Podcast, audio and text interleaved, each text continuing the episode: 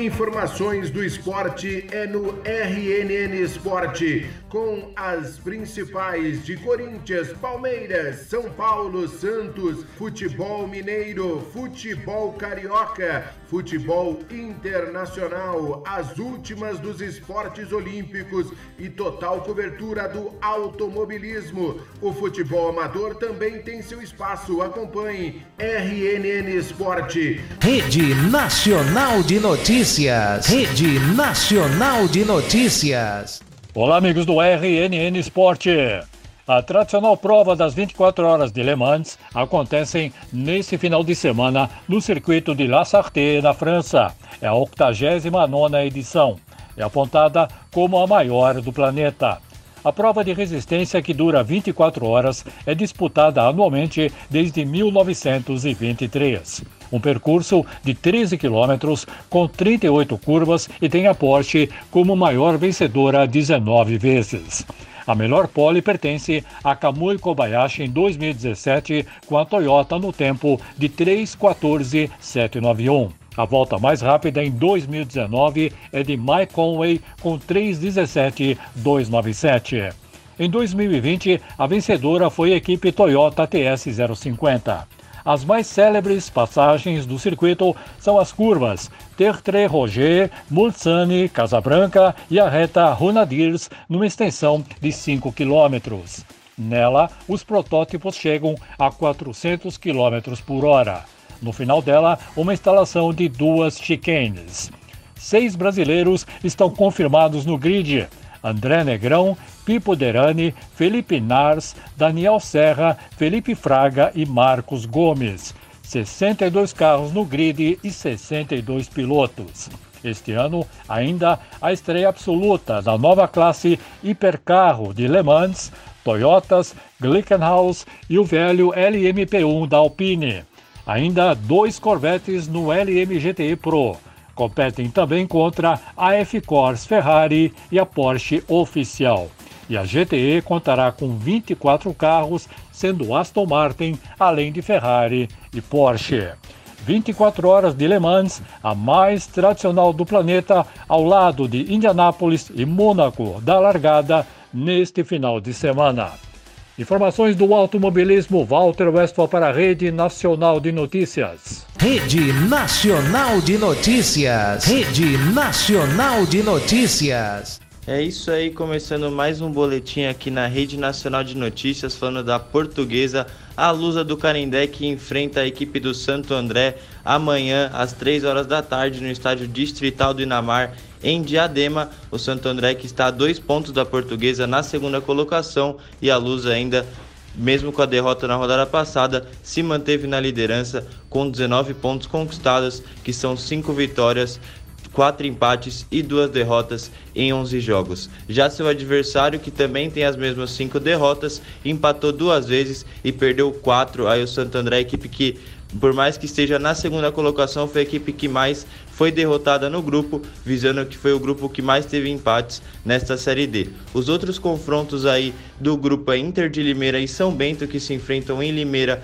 às 5 horas da tarde, também no sábado. E no domingo teremos Madureira e Boa Vista, clássico lá no Rio de Janeiro, e Cianorte e Bangu, lá no Paraná. Cianorte aí que está na cola do Santo André e da Portuguesa com 16 pontos, um a menos que o Santo André. Se o Cianorte vencer, iguala aí aos pontos da Portuguesa e pode passar o Ramalhão se caso não vencer a Lusa em casa. Lembrando aí que as equipes na rodada passada, tanto a Portuguesa quanto o Santo André e o Cianorte não venceram, então foi chance das equipes de baixo darem uma esperança, visando que falta apenas três rodadas para acabar e depois da próxima rodada, os adversários aí da Portuguesa e do Santo André serão Madureira e Boa Vista, respectivamente. O Santo André vai até o Rio de Janeiro, lá na região dos lagos, em Saquarema, enfrentar o Boa Vista e a Portuguesa recebe o Madureira no sábado, às 7 horas da noite, no estádio do Canindé.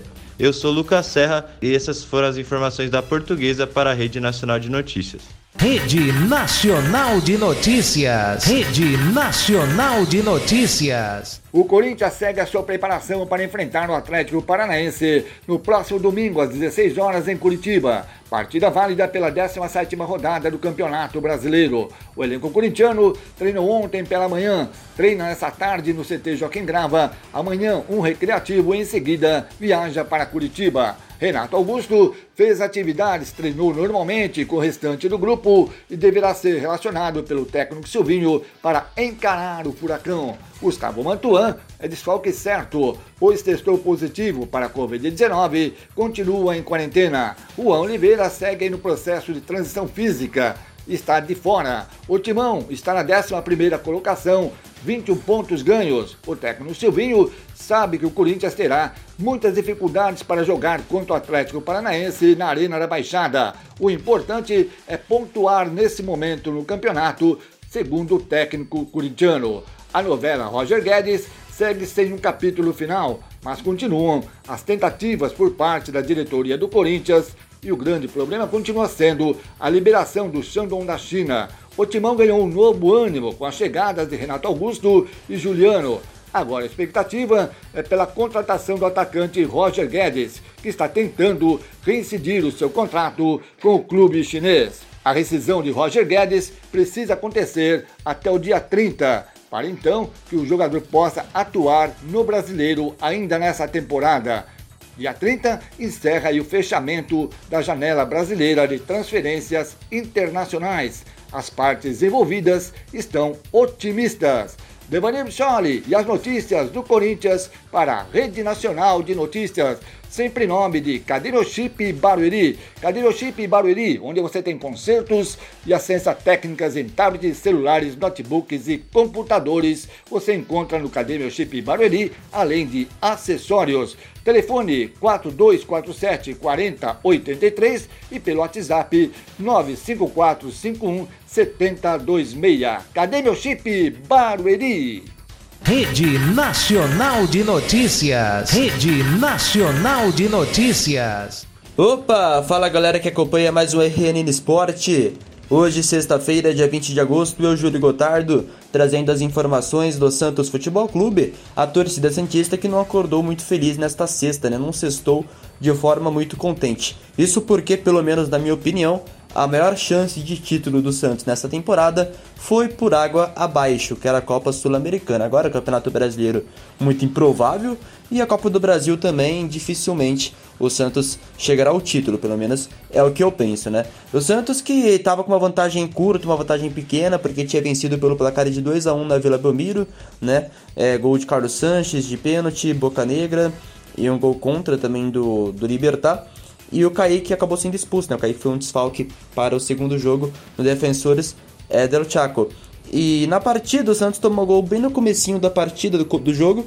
E aí o Libertar conseguiu manter esta vantagem até o final e assim garantir a classificação para a semifinal da competição, onde vai enfrentar a equipe do Bragantino. Detalhe, né? Na América do Sul, juntando a Sul-Americana e a Libertadores, dos oito semifinalistas, cinco são brasileiros, né? O Brasil ali é, tendo é, bastante representantes nesta fase, né? Se o Brasil não tivesse perdido a Copa América, então imagina como que estaria, né? O Brasil pelo menos os clubes, ele mostrando um excelente serviço. É, Carlos Ferreira foi o jogador que marcou pelo time do Libertar do Paraguai. Marcos Leonardo foi expulso bem no final do jogo. O João Paulo, né, que era a grande esperança do Santos para esta partida, fez mais uma vez uma grande partida. O Santos acabou não criando tanto. Quem ganhou a oportunidade foi o Ângelo logo no final da partida ali. O Ângelo que para mim é um garoto que vem tendo poucas chances com o Fernando Diniz, assim como o Kaique também, o zagueiro de 17 anos, de muita qualidade. Ele foi ganhar a oportunidade somente depois que o Lampérez acabou saindo, e para mim ele já deveria estar ali jogando, atuando também. E aí junto com o Ângelo entrou o Bruno Marques, mas não mudou muita coisa não. O Santos teve muito, muito pouca oportunidade é, para tentar o gol de empate. Raniel também acabou entrando ali no segundo tempo e o jogo acabou terminando 1 a 0 para a equipe paraguaia que avança de fase. Bom, a pressão da torcida acabou aumentando um pouco ali para o Fernando Diniz, que tentão, né, tava ali com uma campanha regular, ganha uma, perde uma, como ainda estava vivo é, em três campeonatos ainda não tinha tantas críticas, mas depois que caiu no Sul-Americano, o torcedor Santista tem isso em mente, sabe que era a grande oportunidade do Santos conquistar um título que não vinha desde o ano de 2016. Mas demissão acho que ainda, ainda não, até pelo fato né, do Campeonato Brasileiro permitir só dois técnicos, né? Então esse segundo técnico já seria o último, né, a última carta do Santos. Agora o Santos volta a campo no domingo, às 6h15, para enfrentar a equipe do Internacional na Vila Belmiro Santos que busca vitória, busca crescer na competição, que é o décimo colocado. Bom, essas são as informações do Santos nesta sexta, dia 20 de agosto. Júlio Gotardo para a Rede Nacional de Notícias. Rede Nacional de Notícias. Rede Nacional de Notícias. Sextou com informações do Palmeiras aqui no RNN Sport. O Verdão treinou nesta sexta-feira visando o jogo contra o Cuiabá, domingo às 11 da manhã, pela penúltima rodada do primeiro turno do Campeonato Brasileiro. Sem vencer a três partidas, o Alviverde busca uma recuperação dentro do Campeonato Nacional.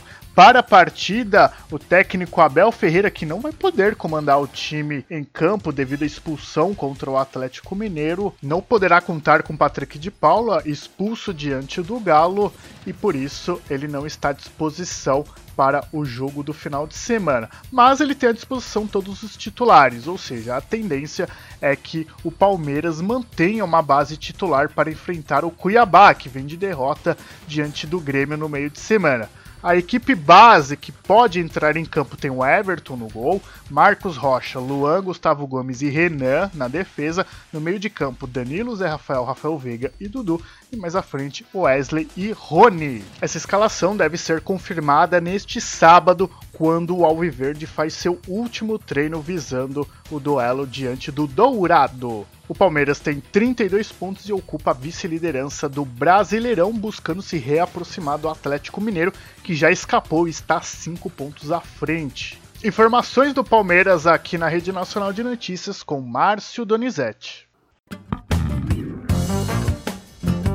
Informações do esporte é no RNN Esporte, com as principais de Corinthians, Palmeiras, São Paulo, Santos, futebol mineiro, futebol carioca, futebol internacional, as últimas dos esportes olímpicos e total cobertura do automobilismo. O futebol amador também tem seu espaço. Acompanhe RNN Esporte. Rede Nacional de Notícias. Rede Nacional de Notícias.